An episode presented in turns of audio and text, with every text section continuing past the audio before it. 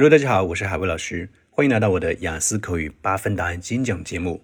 今天要跟大家分享的是本季度 Part One 的一个新题：Have you ever changed your routine？你有改变过自己的日常惯例吗？它属于 Daily Routine 这个话题。首先来听一下我的中文思路：你有改变过自己的日常惯例吗？当然了，谁没改变过？随便举个例子，以前我经常下午感到疲劳、脾气暴躁、效率低下。于是我对日常惯例做了一个小小的改变，我开始每天午饭后小睡二十到三十分钟。神奇的事情发生了，午睡让我整个下午和晚上都精力充沛。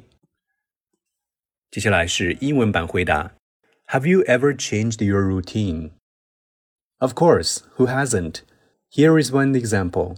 In the past, I often got tired, grumpy, and unproductive in the afternoon. Then I made a slight change to my daily routine. I started to take a nap for 20 to 30 minutes every day after lunch. And it worked like magic. Napping keeps me energetic for the rest of the day.